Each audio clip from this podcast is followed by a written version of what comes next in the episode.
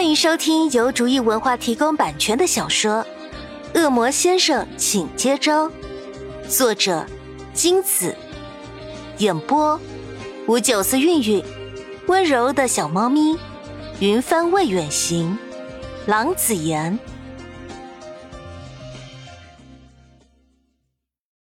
第二十八章，他们谁也没发现。在他们说话的过程中，司徒明也在附近，听见了他们的谈话，听见了关于另一个明的事。为了解开心里的疑惑，他决定留下来偷听。花痴同学先是气得脸部涨红，随后恢复正常，神情变为轻蔑：“哼，说的倒好听，什么今非昔比。”你不过就是用外表的强大掩饰你内心的懦弱与恐惧。潘夏脸色阴沉，你什么意思？什么意思？你自己清楚。子明失踪以来，你整天失魂落魄的，没有一丝笑容；再不然就是整天忙来忙去的。别人看你是觉得你勤奋向上，可我们这些知情人心里清楚，你不过就是想麻痹自己罢了。别装出一副高高在上的模样，你也不过就是一条失恋的可怜虫而已。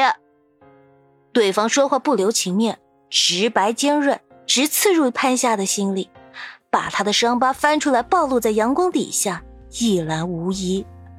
潘夏难堪而无奈的发现，他竟无从反驳，因为他知道他说的都是真的。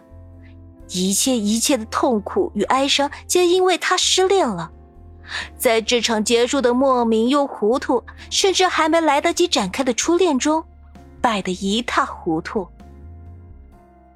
司徒明的心中掀起了惊涛骇浪，原来那个跟自己长得一模一样的明是潘夏的恋人，所有的谜团都已经解开，但司徒明心里并不感到轻松。反而出乎意料的沉重。究竟是怎样的一个男生，能有这么大的魅力和这么好的福气，让潘夏这么优秀可爱的女生爱上他，并甘心为他舍弃笑容？司徒明心中泛起无边的醋意。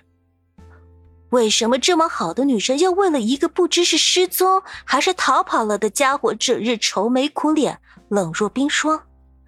他应该得到这世上最美好的一切，包括爱情。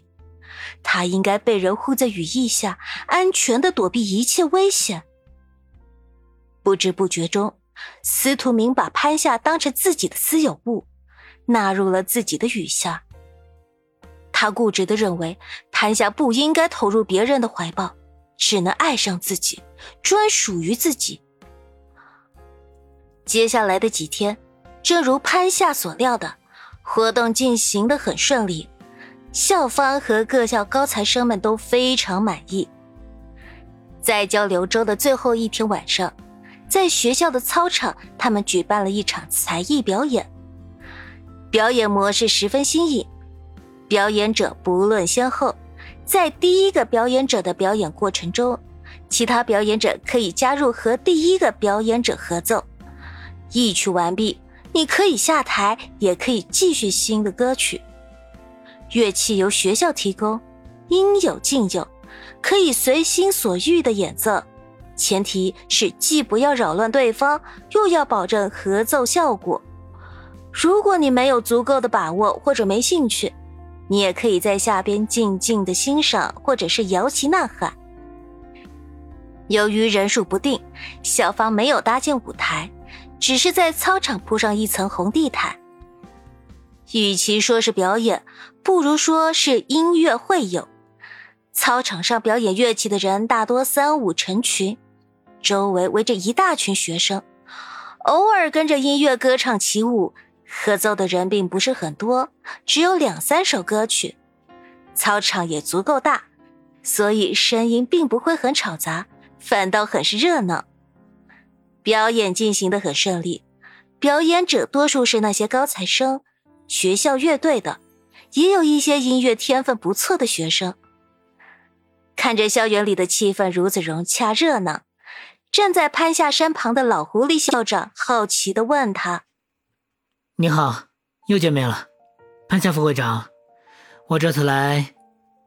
潘夏看着周围，目光懒得移开，淡淡的说：“不但可以调节气氛，而且趁机观察其他学校音乐方面的实力，还可以发掘被埋没了的人才。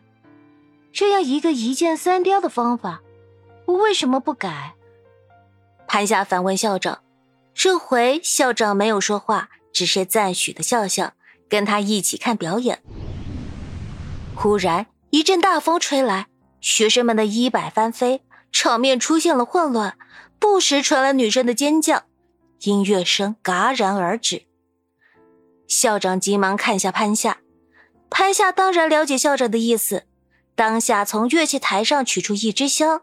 随口吹出一首曲子救场，在潘夏吹出乐声的同时，人群的另一边也响起了乐声。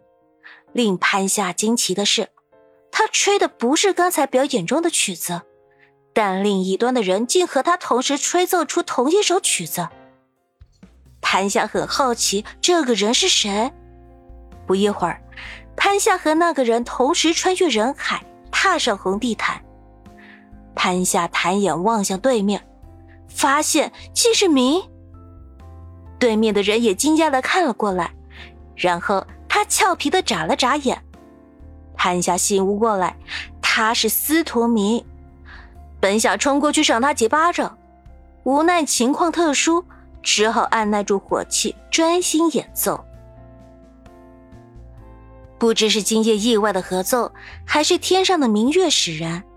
潘霞不再那么排斥司徒明，在与他合奏的时候，他甚至觉得司徒明的眉间有着某种近似温柔的情意，看起来与明一般无二。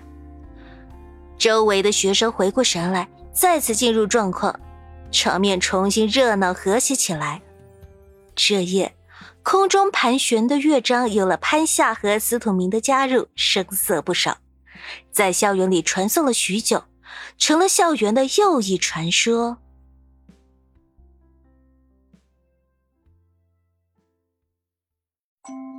本集播讲完毕，感谢您的收听。